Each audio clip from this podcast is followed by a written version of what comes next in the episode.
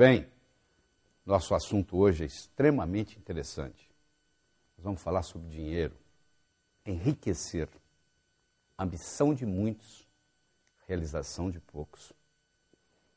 Primeiro eu quero começar a falar sobre a importância do dinheiro. Você acha que dinheiro é importante na sua vida? Porque muita gente fala, dinheiro, dinheiro não é importante. O importante é ser feliz. Eu quero saber se você tem os credores batendo na sua porta, se você tem um filho doente que você não pode levar no médico, se você tem uma mãe que está precisando de, de, de assistência médica e você não tem dinheiro, se o dinheiro é importante. Dinheiro é importante sim. Se você for nas penitenciárias, 99,99% ,99 do pessoal que está lá, está lá por causa de dinheiro. Se você for analisar os divórcios, 85% dos divórcios nos Estados Unidos, eu não tenho a estatística brasileira, mas tem a americana para lhe dar. 85% dos divórcios nos Estados Unidos ocorrem por causa de problemas de dinheiro. Ou seja, se falta de dinheiro está destruindo famílias, se falta de dinheiro está colocando pessoas nas penitenciárias, está fazendo gente roubar, assaltar, dinheiro é importante sim. Só que nós crescemos uma cultura dizendo que não, que se você tem ambição pelo dinheiro, alguma coisa está errada com você. Eu quero começar apresentando a situação, o futuro da Previdência no Brasil. Hoje nós temos trabalhando 89 milhões de brasileiros. Trabalhando. Só que o trabalho informal no Brasil é muito grande, você sabe disso, né? Então, somente 34 milhões, ou menos de 40% desse pessoal, paga Previdência, menos de 40%. Desses 30, somente 34 milhões, desses 89 milhões que estão trabalhando, que são trabalhadores, pagam a Previdência. Muito bem. Temos 21 milhões de aposentados. Se você fizer a matemática aí, você vai ver que você tem 1,6 trabalhando para um aposentado. Essa é a relação. Isso quando começou lá atrás, nós tínhamos 40 brasileiros trabalhando para um aposentado. Hoje nós temos 1,6 brasileiros trabalhando para um aposentado. Se fosse só isso, tá, já estava mal, mas você imagina. Antigamente, o sujeito se aposentava aos 65 e morria aos 67. Hoje ele se aposenta aos 65 e não morre mais. Tem gente usufruindo da, da aposentadoria por 30 anos. Você imaginou o que é isso? Às vezes ele usufrui mais da aposentadoria do que ele pagou. O problema da Previdência é um problema de arrecadação, não é uma reforma que vai resolver esse problema. É um problema de arrecadação. Por que, que eu estou trazendo esse problema aqui? Eu vou falar de dinheiro, estou falando de Previdência. Porque se você tem menos de 30 anos, é possível que quando chegar a sua hora de aposentadoria, não vai ter aposentadoria para você, não. É assim que o mundo caminha. As pessoas, os países estão envelhecendo, o mundo como um todo está envelhecendo, o pessoal cada vez está vivendo mais, cada vez dependendo mais da aposentadoria e cada vez menos gente trabalhando correspondente ao número de pessoas aposentadas. Então, a minha recomendação para você é que você viva a sua vida, porque eu tenho duas notícias boas aqui. Aliás, uma boa e uma má. A boa notícia é que você vai viver muito tempo, porque hoje a medicina permite a gente estar vivendo muito tempo. A má notícia é que é possível que seu dinheiro acabe antes da sua vida. Se isso acontecer, você vai depender de quem? Dos seus filhos, que provavelmente já estarão velhos também, dos seus netos. Eu acho que o neto está cuidando da vida dele, não vai se parar a vida dele para cuidar da situação financeira do avô. Então eu acho você deve pensar nisso seriamente. E como é que você faz? Ah, aí que vem essa, esse material aqui. Então eu quero começar perguntando para você qual é a sua abastança. Isso mesmo, abastança. Talvez seja uma palavra nova para você, não é? Abastança é com C cedilha. Abastança significa o número de dias que você pode viver sem trabalhar, mantendo o seu padrão de vida. Se você parasse de trabalhar hoje, ou se você tivesse um acidente, ou se você fosse demitido. Quanto tempo, quantos dias você pode manter o seu padrão de vida, manter o seu padrão de vida e, sem trabalhar, continuar vivendo. Isso é abastança. Deu para entender? Você tem que fazer o seu cálculo. Eu recomendo que todo final de ano você faça o seguinte: você faz um cálculo da sua abastança. Se a sua abastança de ano para ano não estiver aumentando e você continuar trabalhando, alguma coisa de errado está acontecendo. Ou seja, está trabalhando por nada. Você está gastando em coisas fúteis, supérfluas, e não está criando a sua abastança. Então, todo final de ano, você tem que ver o seguinte: qual é a minha abastança esse ano, qual era a minha abastança ano passado e quanto que eu melhorei. Até que vai chegar um ponto, espero eu, que a sua abastança seja indeterminada. Ou seja, o dinheiro que você ganhou vai gerar dinheiro, que vai gerar dinheiro, que vai gerar dinheiro, que mesmo que você viva 120, 130 anos, que vai ser possível no futuro próximo, você vai ter dinheiro suficiente. Você deve conhecer um ditado de Sócrates que diz assim: Diz-me com quem andas e dir-te-ei quem és. Você já escutou falar disso? Pois é, olha que experiência interessante. Talvez você tenha que parar até para refletir. Olha só. Quais são as seis pessoas com quem você passa a maior parte da sua vida? Todos os seus filhos, filhas, genros e noras vão contar um só.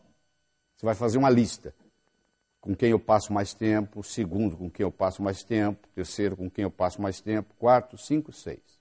Você vai ter que ter seis nomes. Claro que uma dessas linhas você vai incluir filhos, filhas, genros, noras, netos, tudo incluído numa linha só. Com quem você passa, quais são as seis pessoas com quem você passa a maior parte do tempo? Quem é número um, dois, três, quatro, cinco, seis. Dá para você fazer isso aí agora antes de nós continuarmos essa conversa? Tá bom, eu vou assumir que você tem aí um, dois, três, quatro, cinco, seis. Agora eu vou fazer a seguinte pergunta para você. Olhando nessas seis pessoas, ou mais, porque filhos, filhas são tudo numa linha só, você se considera mais mestre ou mais discípulo? Você se considera mais orientador ou mais orientado? Você se considera mais professor ou mais aluno? com relação a essas seis pessoas que estão aí. Hein? Só você pode decidir. Olha para esse pessoal todo que você escolheu, decida. Agora, você é mais mestre ou mais aluno? Mais orientador ou mais orientado? Mais professor ou mais aluno com relação a essas pessoas? Provavelmente você vai responder, se você está interessado nesse material, você vai responder que você é mais professor do que aluno que você é mais mestre do que discípulo, que você é mais orientador do que orientado. Então, se você respondeu assim, eu tenho uma última pergunta para você. Qual é a sua fonte? De onde você bebe? Você tem um vizinho multimilionário que lhe ensina? Você tem uma pessoa muito bem sucedida em negócio que todo dia você liga para ela e conversa? Você é uma pessoa autodidata que estuda o assunto, que escuta CDs, que assiste vídeos, assiste DVDs sobre o assunto. Você é aquele cara que pesquisa na internet sobre, sobre finanças, que entende do mercado de ações. Qual é a sua fonte? De onde você bebe? Porque se você não tiver uma fonte confiável, você está orientando essas pessoas em quê? Se você próprio não tem uma orientação. Hoje, fala-se de sexo na mesa de jantar. O pai e a mãe ensina para os filhos como é que usa camisinha, etc. Mas ninguém fala de dinheiro, você já percebeu isso? A família tem a expectativa de que o colégio vai ensinar, que a escola vai ensinar. Pois a expectativa da escola é exatamente o contrário. A escola acha que os pais têm que ensinar isso, não é obrigação da escola. Ora, se a criança não aprende em casa, se a criança não aprende na escola, ela vai aprender onde? Aprender a quê? Aprender a ganhar dinheiro. Aprender a quê? Aprender a aumentar a inteligência financeira, principalmente a prosperidade. Porque é mais do que simplesmente ganhar dinheiro. Prosperidade inclui dinheiro, inclui saúde, inclui amizades. O que, que adianta você ter dinheiro e não ter saúde? Está em fase terminal de câncer. Eu tenho certeza que com uma pessoa em fase terminal de câncer, daria toda a fortuna que tem para se curar, não é verdade? Então tem que ter saúde. O que, que adianta você ter dinheiro, ter saúde e não ter com quem compartilhar? Não faz diferença nenhuma, não é verdade? Então é um tripé. É dinheiro, é saúde e é felicidade. Porque o dinheiro vai lhe dar o quê? O dinheiro vai lhe dar independência financeira. O que é independência financeira? É você não fazer nada que você não goste por causa de dinheiro e nunca deixar de fazer algo que você goste por falta de dinheiro. Se você está fazendo algo que você não gosta por causa de dinheiro, ou deixando de fazer algo que você gosta por falta de dinheiro, você ainda não adquiriu o nível de independência financeira, que aliás só 4% da população no mundo adquire. É uma minoria que tem esse privilégio. Então, para você ir a qualquer lugar, você tem que saber de onde você está saindo. Na vida é a mesma coisa. Então agora eu vou lhe dar a oportunidade, você que está trabalhando com esse material, eu vou lhe dar a oportunidade de você identificar onde é que você está. Porque se você comparar o seu ganho com as suas despesas, você tem três situações. Não é verdade? Ou você está ganhando mais do que você está gastando, ou você está ganhando igual você está gastando, ou você está gastando mais do que você está ganhando. Não tem outro jeito. Ou você ganha mais do que gasta, ou você gasta mais do que ganha, ou você está ganhando e gastando mais ou menos igual. Então, levando em consideração tudo isso, você vai poder, nesse momento, determinar o seu nível financeiro. Eu tenho quatro níveis aqui para você estudar qual que é o seu. Vou falar o primeiro, sobrevivência. A própria palavra já diz, sobreviver. Significa o seguinte, eu estou trabalhando hoje para pagar que eu gastei ontem. Eu estou sobrevivendo. Isso é sobrevivência. Número um. Número dois. Estou trocando seis por meia dúzia. Sabe o que significa trocar seis por meia dúzia? Eu estou pedalando. Se eu parar de pedalar, eu desequilibro a bicicleta. A bicicleta só se mantém em equilíbrio se você estiver pedalando. Para de pedalar para você ver. Você cai ou para a direita ou para a esquerda. Então o sujeito está pedalando, ou seja, está ganhando, gastando, ganhando, gastando, ganhando, gastando. Esse é o nível 2. O nível 3 é quando você está guardando dinheiro debaixo do colchão. Não é literalmente colocando dinheiro debaixo do colchão. Não é isso que eu estou falando, não. Eu estou usando essa expressão para indicar o seguinte: está sobrando dinheiro, só que você não sabe o que fazer, você não sabe como investir. Só para você ter uma ideia, se amanhã você colocar 100 reais na poupança do seu banco e só retirar daqui 10 anos, deixar lá durante 10 anos, o dia que você for lá buscar, se você pegar aquele dinheiro todo, você vai poder comprar uma roda com um pneu. Por outro lado, se você amanhã pegar 10, 100 reais emprestados, amanhã você pegar 100 reais emprestados do seu banco e não pagar juros por 10 anos, daqui 10 anos você vai dever para o banco um carro zero, o valor de um carro zero popular. Se você deixar o dinheiro lá, você vai poder no final comprar um pneu com a roda. Se você sacar o dinheiro e não pagar os juros, você vai dever um carro zero popular brasileiro, que não é, não é barato. Então, isso lhe dá uma ideia da perspectiva do processo. Quer dizer, dinheiro na poupança é quase igual você colocar o dinheiro debaixo do colchão. Então, esse é o item 3. E o item 4, quer dizer, o primeiro ó, é sobrevivência, o segundo é trocar seis por meia dúzia, o terceiro é guardando debaixo do colchão.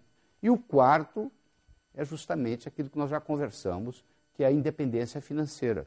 É quando você atinge um patamar na vida onde você tem uma abastança indeterminada.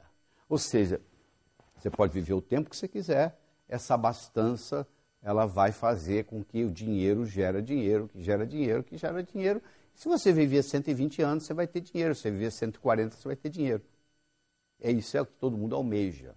Atingir um ponto na vida onde a sua abastança se torne indeterminada, indefinida. Ou seja, enquanto você viver, você tem. E você diz assim, eu sei que você deve estar curioso, né? Como é que eu faço isso?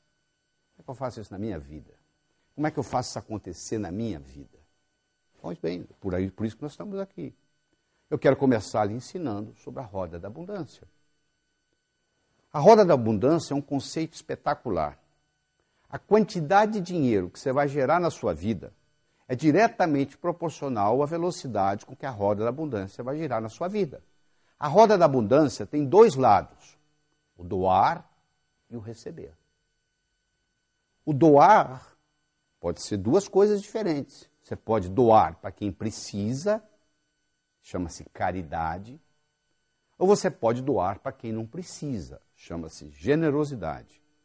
Então, doar é, uma, é metade da roda. Uma roda não roda só com a metade. O cara que não quer doar nada, a roda da abundância não roda na vida dele.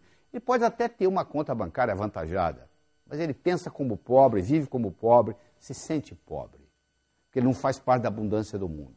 Então, doar é um grande segredo.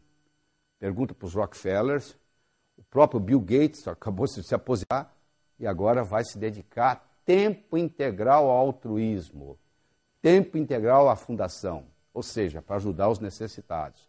Porque ele sabe, ele descobriu esse segredo que os Rockefeller descobriram, que todo mundo sabe, que é dando que se recebe. Então, deixa eu falar um pouco na diferença entre caridade e generosidade. Se eu dou um dinheiro para alguém e essa pessoa está precisada, eu acabei de fazer um ato de caridade. Se eu dou o dinheiro para alguém, ou não necessita ser dinheiro, é, se você compra uma gravata e leva de presente para o seu amigo que está fazendo aniversário, você não fez uma caridade. O seu amigo poderia ir no shopping e comprar aquela mesma gravata. Ele não está precisado para comprar a gravata. Você não precisava ter levado a gravata para ele. Você não foi caridoso. Você foi generoso.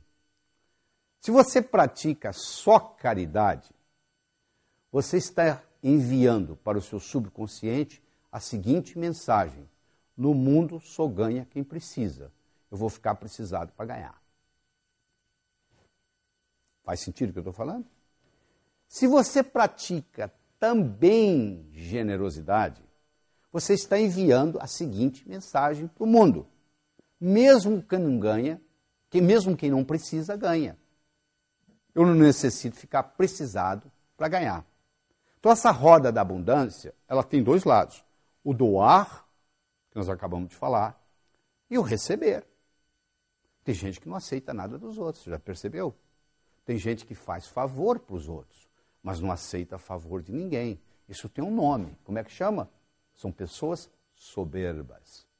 O que é a soberba? Você acha que não precisa de ninguém. As pessoas precisam de você. Então, essas pessoas não têm problema no lado doar, mas elas têm um problema do lado receber. E como a roda é metade do ar e metade receber, vem um problema. Esse conceito da roda doar receber, eu poderia trocar a palavra doar pela palavra vender. Eu poderia trocar a palavra receber pela palavra comprar. E eu vou lhe explicar toda toda a recessão do mundo, toda a economia mundial. O que é uma recessão? É quando o comprador para de comprar, o vendedor para de vender, o comprador para de comprar, o vendedor para de vender, entra em recessão. O que, que é sair da recessão? O comprador começa a comprar, o vendedor começa a vender, comprar, vender, comprar, vender, sai da recessão. Eu posso explicar a economia mundial baseada nessa roda da abundância. Só que aqui eu troquei a palavra vender pela palavra doar e troquei a palavra comprar pela palavra receber. Então eu tenho quatro situações básicas na vida. Eu tenho o, o sujeito que tem problema em doar mas tem facilidade em receber. Essas pessoas são pessoas egoístas. Elas têm habilidade de receber, mas não, não querem doar. Vem a nós o vosso reino nada. Tem pessoas que têm dificuldade tanto em doar quanto em receber. São pessoas estéreis. Elas têm dificuldade em doar e dificuldade em receber. Não é verdade? Tem pessoas que têm facilidade em doar, porém dificuldade em receber, que nós já falamos que são as pessoas soberbas. E finalmente nós temos uma pequena população do mundo que tem tanta habilidade de doar quanto receber. São pessoas prósperas. São pessoas que conhecem o caminho das pedras. Uma pessoa próspera, se você tirar a riqueza dela, ela manifesta de novo, porque ela conhece o caminho. Já uma pessoa só rica, que herdou, por exemplo, uma herança, e tem uma conta avantajada no banco, se você for lá tirar o dinheiro dela e ela for só rica e não for próspera, é, próspera, ela não consegue manifestar de volta esse dinheiro. Porque ela, ela, o que aconteceu com ela foi o seguinte: ela tem riqueza, mas ela não tem prosperidade. Prosperidade é algo mais complexo do que riqueza. Tá bom? Nessa roda da abundância, existem alguns verbos interessantes que a gente podia conversar com você em detalhe. Um verbo importantíssimo é o verbo declarar. Você sabia que declaração cria realidade? Dois noivos, um casal de noivos vai perante um juiz e o juiz declara os noivos marido e mulher. Imagine se ela falasse assim: seu juiz, eu mudei de ideia, eu não quero me casar mais. Ele vai dizer: agora você tem que se divorciar, porque eu já declarei vocês marido e mulher. Olha que interessante, uma declaração cria uma realidade, jurídica no caso. Eu declaro ser próspero, eu passo a fazer o que gente próspera faz, eu passo a ter prosperidade. Então eu tenho que ser, fazer, ter. Ah, se eu tivesse dinheiro. Quanta gente fala assim? Mas isso não funciona. Existe um, livro nos Estados Unidos, que não foi traduzido para o português, onde eles estudaram os 20 maiores ganhadores da maior loteria dos Estados Unidos, que é a loteria da Califórnia e estudaram esses indivíduos durante 10 anos. Do momento que eles determinaram fazer o estudo, eles disseram, oh, daqui para trás, quem foram os 20 maiores ganhadores? Vamos acompanhar esse pessoal por 10 anos. E acompanhou. 10 anos depois, 18 dos 20 maiores ganhadores da maior loteria do mundo estavam mais pobres do que antes de ganhar a loteria. Vou falar de novo. 10 anos depois, 18 dos 20 ganhadores da loteria californiana estavam mais pobres do que antes de ganhar a loteria, provando mais uma vez que o sucesso vem de dentro. Eu tenho que ser, fazer, ter. Se eu tiver sem ser, não pertence a mim. Você já viu várias notícias na televisão brasileira de pessoas que ganharam na loteria e criou-se um grande problema na vida delas, justamente porque recebeu o dinheiro e não estavam preparados para isso. Entendeu? Então isso é muito importante você entender essa história do declarar.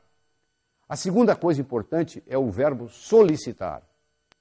Ah, tem um ditado que diz assim: o mendigo tímido termina o dia com a bolsa vazia, porque ele não solicitou. Ele não pode ser tímido se ele quer ser mendigo. Ele tem que aprender a lidar com não. O mendigo lida com não o dia inteiro, porque a maioria não dá dinheiro para ele. Mas ele está lá solicitando, pedindo. Você, você extrapola isso para nós nós também temos que estar solicitando coisas do universo. Se você é muito tímido na sua solicitação para o universo, você termina a vida com o bolso vazio. No caso aqui, solicitar é importante. Terceiro é o agradecer, é a gratidão, que é a mãe de todas as outras virtudes.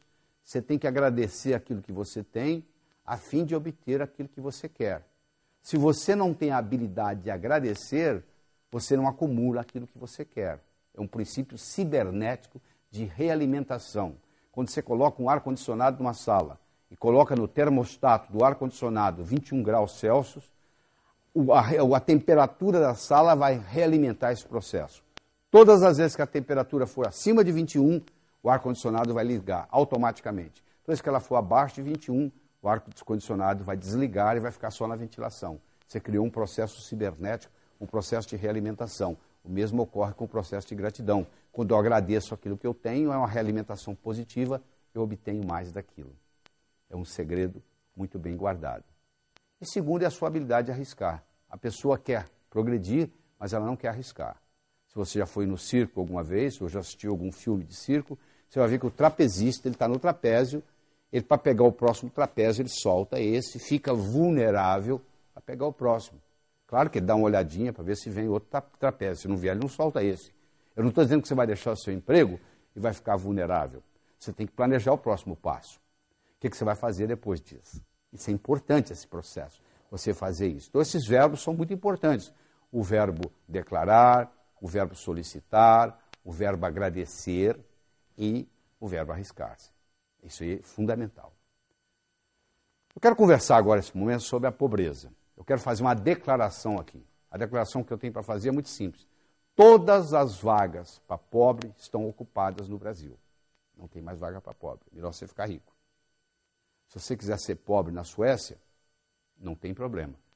Você vai receber casa, comida, roupa lavada, remédio, hospital. Se você quiser ser pobre na Suíça, não tem problema nenhum. Se você quiser ser pobre nos Estados Unidos, não tem quase problema nenhum. Mas no Brasil você não pode ser pobre. Por quê? Todas as vagas estão ocupadas, já temos demais. A melhor coisa que você pode fazer pelos pobres é não ser um deles.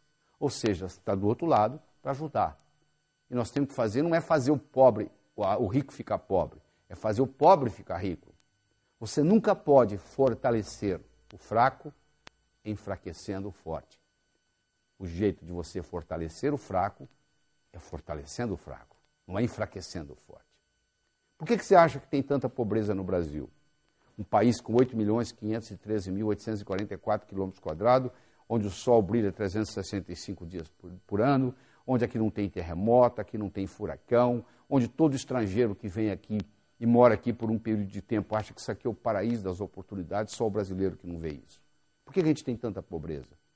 Por algumas características. A primeira delas é a ignorância financeira. Nós não somos educados financeiramente, nós não aprendemos sobre a lei do ganhar, a lei do gastar, a lei do economizar, a lei do investir, que são leis universais que funcionam em qualquer lugar que você for, em qualquer cidade, em qualquer país, em qualquer nação, em qualquer continente. E mais sério ainda são os preconceitos que nós temos contra dinheiro. Dinheiro é sujo, gente rica não entra no céu, é mais fácil um camelo passar pelo fundo de uma agulha do que um homem rico entrar no céu. Você imagina que você tem cinco anos de idade, você não sabe onde você está indo, porque você está consciente, mas não está consciente que está consciente aos cinco anos. Você sabe que você vai num lugar importante, porque colocar a melhor roupa que você tem, e você vai e tem alguém pregando. É mais fácil um camelo passar pelo fundo de uma agulha do que um homem rico entrar no céu. Saiu dali, seu pai te leva ao zoológico e tem aquele animal enorme. Você pergunta, papai, o que é aquilo ali? Aquilo ali, meu filho, minha filha, aquilo ali é um camelo, grande, hein, pai? Você chega em casa, você abre a gaveta de costura da sua mãe, você pega o, a agulha, olha e com cinco anos você declara: Eu quero ser pobre. Só que você esqueceu que você fez essa declaração quem estava pregando lá também esqueceu de lhe ensinar que o conceito não é bem esse, não. Lá em Jerusalém, tem os resquícios das muralhas, os resquícios dos portões, que se fechavam às 18 horas, às 6 horas da tarde, e qualquer caravana de camelo que chegasse depois das 6 horas da tarde era proibida de entrar, a não ser que o camelo entrasse pelo fundo da agulha, que era uma portinhola feita dentro do portão, no, próprio portão, só que um camelo para passar pelo fundo de agulha, amigo, Duas coisas são, tem, que ser, tem que ocorrer. Primeiro, tem que fazer isso descarregado. Ele não pode passar com o carregamento que ele chegou. E segundo, ele tem que fazer isso de joelhos, que não é difícil para um camelo. Agora eu vou levar essa analogia para o ser humano. Nós vamos entrar no reino dos céus sem nada material, caixão não tem gaveta, mortalha não tem bolso, nós não vamos levar absolutamente nada do que está aqui. Tudo isso que você pensa que é seu, na realidade você está tomando conta. Essa casa que você tem registrado no cartório, que você pensa que é sua, se você morrer, ela vai ficar aí, ou seja, ela não lhe pertence, você está tomando conta. O carro é a mesma coisa e assim por diante. Caixão não tem gaveta, mortalha não tem bolso. Então, nós não podemos ter apego às coisas, porque elas vão ficar aqui. E segundo, o conceito do camelo entrar de joelhos, isso representa para nós entrarmos no reino dos céus humildemente. Só que a pessoa leva isso ao pé da letra. Esse é que é o problema. Isso é nada mais, nada menos que uma metáfora. Que levado ao pé da letra, a interpretação é outra. Então a pessoa acha que se ela for rica, ela não pode entrar nos céus. Do céu. Oh, contrário. O dinheiro bem aplicado é um instrumento para lhe aproximar de Deus. Porque se você usa o dinheiro bem usado, e você melhora a humanidade com ele, com ele, você proporciona uma melhora na vida das outras pessoas, porque você tem dinheiro, porque você está construindo aquela mansão, você está tratando muitas famílias, você que comprou aquele Mercedes-Benz, você está mantendo muitas famílias empregadas. Olha aí, está fazendo girar aquela roda da, da fortuna, a, a, a, roda da abundância que eu falei para você, ela está girando porque você está comprando e vendendo coisas, você está contratando gente, você está montando mansões. É praticamente impossível você ser próspero sozinho, porque no momento que você começa a gastar, você está beneficiando outras pessoas. E o mundo vai, todo mundo vai ficando mais, mais próximo com você. Prosperidade atrai prosperidade. Para onde que vão os investimentos? Para os países mais prósperos, não é verdade? Então, isso é o que vai acontecendo. Então, nós temos essa série de preconceitos. E esses preconceitos, muitas vezes, não têm nenhuma causalidade. Há uma diferença entre causalidade e casualidade. Casualidade é por acaso. Causalidade tem causa. Você quer ver um mito, porque isso é mito. Quando você tem casualidade, mas não tem causalidade, você cria mitos. Existem uma série de mitos populares com relação a dinheiro, com relação à riqueza. O primeiro mito que eu quero discutir com você aqui é o seguinte: trabalhar muito é, é a causa de riqueza. Não é verdade. Ah, o cara ficou milionário aos 65 anos em Brooklyn, New York. Ele foi entrevistado e eles perguntaram para ele: por que você ficou milionário aos 65? Por que não aos 55? Por que não aos 45? Sabe o que ele respondeu? Estava muito ocupado, não tinha tempo de ganhar dinheiro.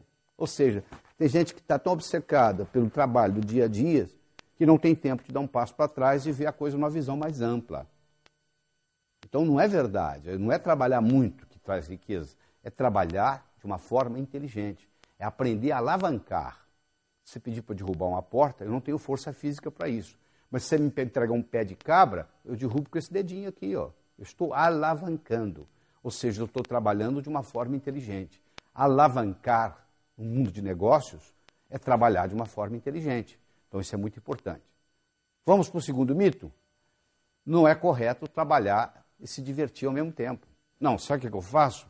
Durante a semana eu trago o leite das crianças. Agora no final de semana eu faço o que eu gosto. Meu amigo, o que você faz como diversão, alguém faz como profissão. O que você faz como hobby, alguém faz como trabalho. Qual o seu hobby? O meu hobby é jogar tênis. Pois é, tem gente que é instrutor de tênis. O que você faz como diversão, vai ter gente no mundo fazendo como profissão. Então, o grande segredo é você ter um hobby e cobrar por ele. Porque aí você não vai sentir que você está trabalhando. Você está se divertindo, é seu hobby. Você faria até de graça. Então, se você trabalha numa coisa que você faria até de graça, primeiro você não vai pensar em aposentadoria.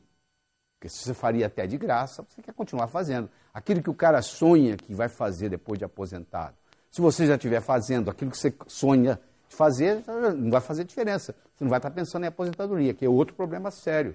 Porque hoje tem-se o conceito que o sujeito tem que se aposentar aos 65. Como as pessoas estão vivendo mais, isso vai chegar uma hora que vai ter que mudar, tá bom? O tempo de trabalho vai ter que aumentar, porque senão não tem outro jeito. Já não tem solução a Previdência já está quebrada, etc. e tal, você sabe muito bem disso. Eu não vou estar discutindo isso aqui. Mas eu quero dizer para você o seguinte, que esse tempo de trabalho, vai, uma hora vai ter que aumentar, porque a longevidade está aumentando. Mas tem que ser uma longevidade saudável também. Não adianta você viver mais e viver mais tempo doente. Não adianta eu viver 90 anos e ter Alzheimer dos 81, 90. Passei 9 anos, ou seja, 10% da minha vida doente. Não adianta nada. Terceiro mito a ocupação correta é importante para ganhar dinheiro. Sabe por que eu não sou rico? Porque eu escolhi, escolhi a profissão errada. Se eu tivesse escolhido a profissão do meu irmão, o que, que seu irmão é? Ah, meu irmão é médico. Eu conheço médico pobre, médico rico. Advogado pobre, advogado rico. Engenheiro pobre, engenheiro rico. Jornalista pobre, jornalista rico. Qualquer profissão você tem rico e pobre. Então, essa história que é, é a ocupação que faz a diferença não é verdade. Você vai encontrar em todas as profissões. Gente ganhando dinheiro e gente perdendo dinheiro. Como você encontra em todo o mercado, no mesmo mercado, você vai encontrar empresas ganhando dinheiro e empresas perdendo dinheiro no mesmo mercado. É claro que a empresa, a primeira desculpa que ela arruma, sabe qual é? Ah, isso é por causa do mercado. Aí eu pergunto, se é por causa do mercado, por que, como que seu concorrente está ganhando dinheiro? Se fosse o mercado, seu concorrente também deveria estar perdendo dinheiro. E tem concorrente seu ganhando dinheiro. Então é fácil de jogar a culpa para fora. Mas não é isso, não é bem isso. Ah, não é por causa da minha ocupação. Não tem nada a ver com a sua ocupação. Ah, sabe por que, eu não ganho dinheiro? Isso é outro mito. Porque eu não tive oportunidade de ir para a faculdade.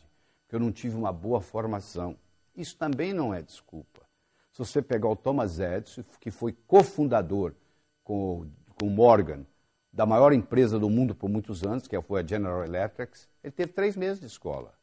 Você pegar o Henry Ford, que revolucionou o mundo automobilístico com, o trabalho dele, que foi na época dele um dos homens mais ricos do mundo, tinha segundo ano de ginásio. Se você pegar uma figura atual, que é o Bill Gates, que tem três recordes mundiais, Ele também não terminou a faculdade. Ele saiu de Harvard para montar a Microsoft. Eu não estou aqui estimulando ninguém a não estudar. Eu estou dizendo que só estudar não é suficiente. Porque os pais têm aquela ilusão de que se seu filho estudar numa escola boa e tirar boas notas, que o futuro está garantido. Não é verdade.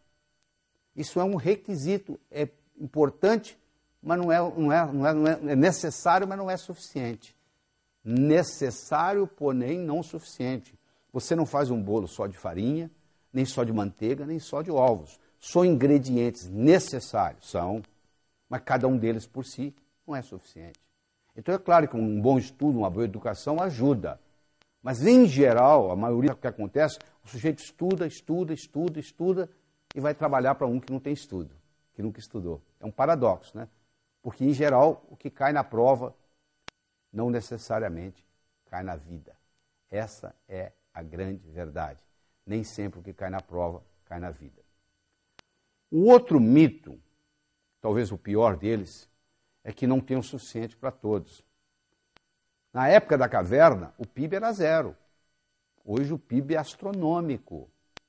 À medida que a riqueza do mundo aumenta, mais milionários vão sendo feitos, mais aviões supersônicos vão sendo construídos, mais submarinos atômicos vão sendo construídos, ou seja, a prosperidade do mundo vai aumentando. A Bolsa de Valores de Nova York hoje é 100 vezes maior o giro do que era há 50 anos atrás. Ou seja, a riqueza vai aumentando. Tem para todos, sim. Quer dizer, esse conceito de que não tem para todos é um problema seríssimo. Porque a pessoa que tem esse conceito, ela acha que se ela ganhar, alguém tem que perder. Não, para eu ganhar, você não tem que perder. A não ser que você insista. Aí o problema é seu. E outro problema sério, que deveria ser ensinado no jardim da infância, são as leis da riqueza. A lei do ganhar, a lei do gastar, a lei do economizar e a lei do investir que são leis universais que funcionam em qualquer lugar. Sem o, ganha, sem o ganhar, meu filho, não adianta nada. Eu só poder, vou poder, poder gastar, economizar, investir se eu ganhar. Então, a primeira lei não é que é a mais importante. Segunda-feira não é mais importante do que terça, mas vem primeiro, não vem? É assim mesmo. Segunda vem antes de terça, terça vem antes de quarta. O ganhar tem que vir antes do gastar. Só que o ganhar é o seguinte: toda a riqueza é criada pela mente humana. Problema financeiro não se resolve com dinheiro. Eu nunca vi nenhum problema financeiro ser resolvido com dinheiro. O sujeito não está indo bem financeiramente, ele pega dinheiro emprestado com o cunhado para pagar o aluguel. Mês que vem, o aluguel venceu de novo e o cunhado já quer receber, ou seja, não resolveu nada. A empresa não está indo bem das pernas, ela vai no banco, pega dinheiro emprestado, não faz nada. No mês seguinte, ela deve o capital, os juros e agora está precisando de dinheiro de novo. Problema financeiro não se resolve com dinheiro. Problema financeiro se resolve com imaginação. Você não vai caminhar nas ruas da sua cidade onde você mora e que vai cair riqueza, vai cair riqueza no dinheiro na sua cabeça, não. Se você não tiver um planejamento, se você não tiver uma estratégia, se você não tiver uma implementação, não vai ocorrer nada. Então a lei do ganhar é fundamental. Segundo, vem a lei do gastar. Em que, que você gasta seu dinheiro? Aquilo que você valoriza o, o, dinheiro ele tem valor dependendo da transação que está ocorrendo. Um cara que é colecionador de selos, ele pega um olho de boi, vale uma, uma fortuna o selo olho de boi. Para quem não coleciona selo, olha aquilo, não vale nada. Então, o valor do dinheiro é determinado pelo comprador e pelo vendedor em cada transação. E se você gastar o que você ganha, meu amigo, você está andando de bicicleta. Você tem que saber economizar. Você tem que pegar pelo menos 10% que você ganha, sagrado, e separar. Chama-se dízimo pessoal. A palavra dízimo vem de 10. Você tira 10% que você ganha. Aí você deve estar pensando assim, ah, mas eu já economizo 20%, 30% do que eu ganho. Mas não é isso que eu estou falando. Esse dinheiro, esses 10%, você nunca vai poder gastar em nada perecível ou roubável. Isso tem que. Você pode colocar no banco, você pode comprar um apartamento, você pode comprar um lote, você não pode comprar carro, você não pode comprar avião, você não pode comprar barco, nada que seja perecível ou roubável. Isso aí funciona como se fosse o imã do dinheiro. Existe um indivíduo nos Estados Unidos chamado Robert Schuller, que construiu a Catedral de Cristal na Califórnia, em Los Angeles. Ele tem um programa na televisão americana há mais de 30 anos, toda, todo domingo de manhã ele fala assim: se você me mandar 10% do que você ganha, você ficará rico. Tem gente mandando dinheiro há 30 anos para o Robert Schuller. Por quê? Porque funciona. Se você mandar 10% do que você ganha para o Robert Schuller, você também vai ganhar mais. Você não precisa mandar para o Robert Schuller em Los Angeles. Você pode mandar para o Laí Ribeiro em São Paulo. Você não precisa mandar para o Laí Ribeiro em São Paulo. Manda para você.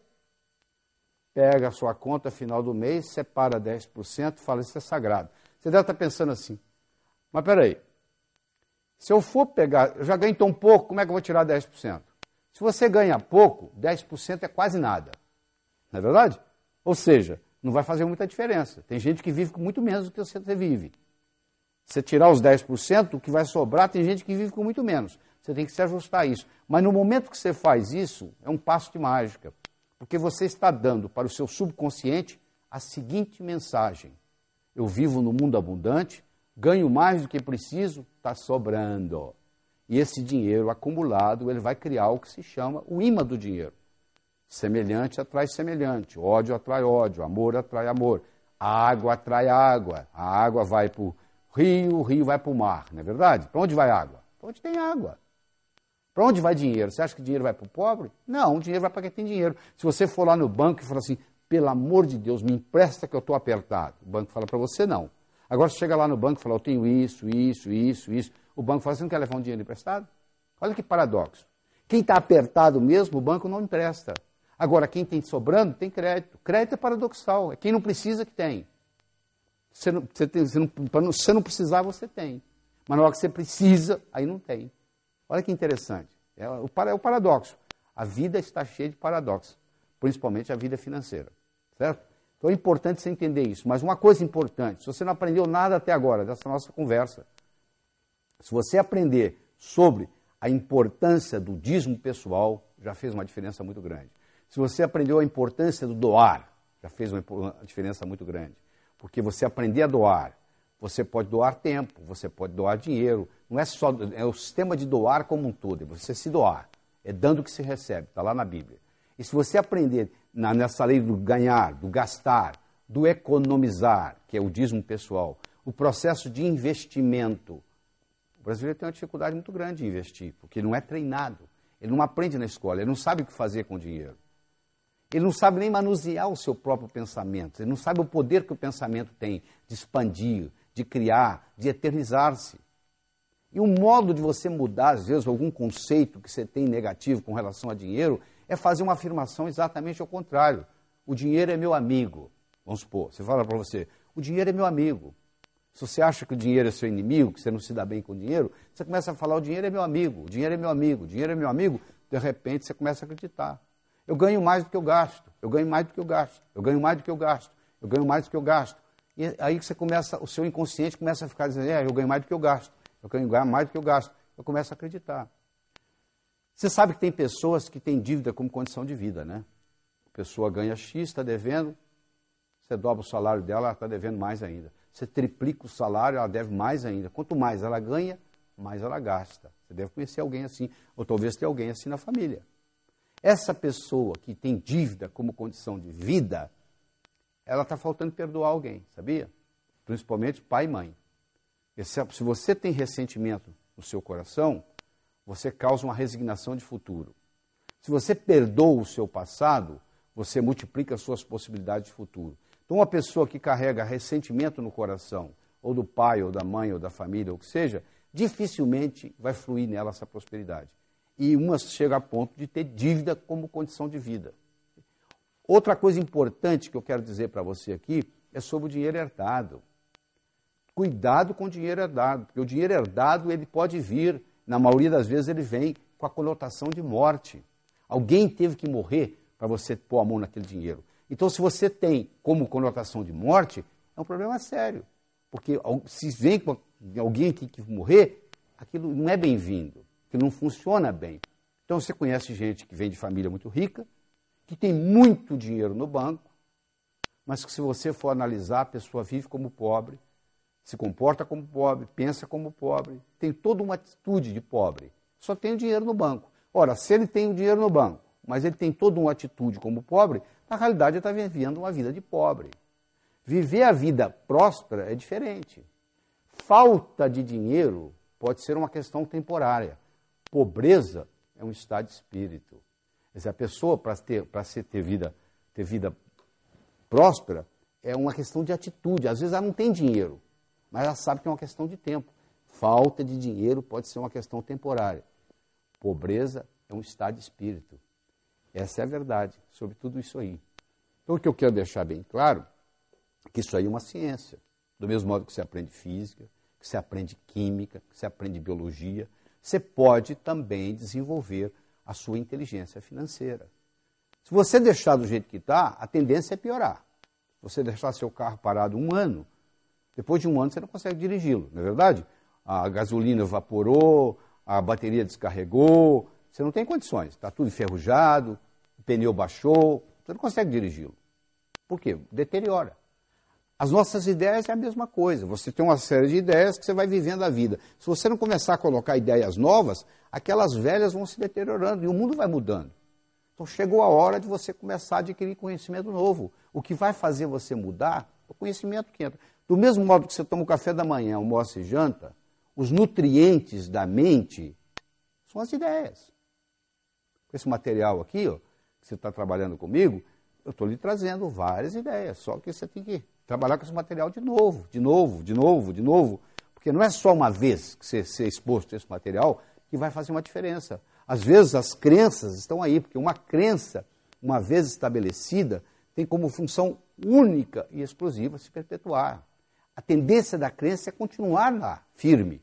Então, para romper aquela crença, eu tenho que trazer uma crença nova, eu tenho que praticar, eu tenho que mudar o hábito, porque depois que você mudou o hábito, você não precisa de motivação mais não. Você precisa se motivar para escovar os dentes? Não. Você foi tantas vezes que escovou os dentes que você escova os dentes até dormindo. Você já está motivado para isso. Então, no momento que você faz o, hábito financeiro ser uma coisa que faz parte da sua natureza, aí não tem problema. Aí a coisa continua. Não interessa a sua idade, não interessa a sua profissão, não interessa a sua conta bancária. A boa notícia que eu tenho é que qualquer pessoa, em qualquer idade, pode revolucionar isso. Só as minhas palavras não são suficientes. Isso aqui é um despertar. Você chega num hotel e pede para despertar amanhã às 6h30. Às 6h30 seu telefone toca. Não significa que você vai ter um bom dia. Significa que você despertou. Pode ser até que você volte a dormir. Isso aqui, esse trabalho que eu estou fazendo com você aqui, é um despertar. O resto agora vai ficar para sua conta. Eu vou contar uma história e com isso nós vamos encerrar aqui. Eu espero que você trabalhe com esse material de novo, de novo, de novo, de novo, até que isso entre na sua estrutura psicológica e faça parte de você. Aí fica no automático. Aí fica fácil. Certo? Diz que uma vez, no inferno, Lúcifer estava muito preocupado porque ah, lá estava havendo uma recessão, estava faltando pecadores. Lá também tem esses problemas. Aí eles resolveram ter uma reunião de marketing para discutir uma estratégia para trazer mais pecadores para o inferno. E eles estavam discutindo e um capeta-chefe levantou a mão e falou assim: oh, é muito simples, nós temos que fazer o ser humano gastar mais. Para gastar mais, ele vai ter que ganhar mais. Para ganhar mais, ele vai ter que trabalhar mais. Ele vai trabalhar, ganhar, gastar, trabalhar, ganhar, gastar, trabalhar, ganhar, gastar. A vida vai passar, ele não vai ter tempo de evoluir, vai terminar aqui. Muito bem, disse Lúcifer, muito bom. Mas eu quero escutar outras. Aí um outro capeta-chefe levantou a mão e disse: por que a gente não acaba com o amor próprio do ser humano? Ele não vai gostar de si mesmo, ele só vai olhar para o outro, ele só vai se preocupar com o outro, ele só vai cuidar da vida do outro, ele não vai cuidar da vida de si mesmo, ele não vai evoluir. A recessão ele vai terminar aqui. Muito bom, disse Lúcifer. Mas eu quero escutar mais. Aí disse que um capetinha-chefe, chefe, estagiário, capetinha estagiário, levantou a mão. Aí Lúcifer olhou para ele e disse: O que, que você quer? Só queria dar uma opinião. Qual é a sua opinião? Por que, que a gente não faz o ser humano pensar que ele vai viver para sempre? E o que, que isso tem a ver com vir para o inferno? perguntou o diabo. Só. Ele vai deixar o importante para amanhã, para amanhã, para amanhã, para amanhã. A vida vai passar. Ele não vai fazer nada, vai terminar aqui. Diz que o rosto do diabo se iluminou. Ele disse: É isso que nós vamos fazer. Sabe o que, ele fez? Ele colocou na mente de cada um de nós a semente da eternidade. Você pensa que seu vizinho vai morrer antes de você, que seu primo vai morrer antes de você, que seu ex-chefe vai morrer antes de você, mas você vai enganar a morte, não é verdade? Vai aparecer alguma coisa. Todos pensam assim. Se você pudesse conversar com o pessoal que mora, entre aspas, no cemitério, todo mundo lá ia reclamar que morreu antes da hora. Tinha tanta coisa para fazer e morreu. Não adianta nada você ser exposto a esse material, você ter todas essas ideias que você está tendo aí e não colocá-las em prática. Você tem que estabelecer quais são as prioridades na sua vida e colocá-las em prática. Ver o que é importante, começa por aquilo que é mais importante e coloque em prática. Eu espero de coração que novos caminhos se abram à sua frente, que o vento sopre levemente às suas costas, que o sol brilhe suave e morno no seu rosto, que a chuva caia de mansinho em seus campos, até que nos encontremos de novo. Que Deus lhe guarde nas palmas de suas mãos. Evite o mal, faça o bem, viva a sua vida prosperamente.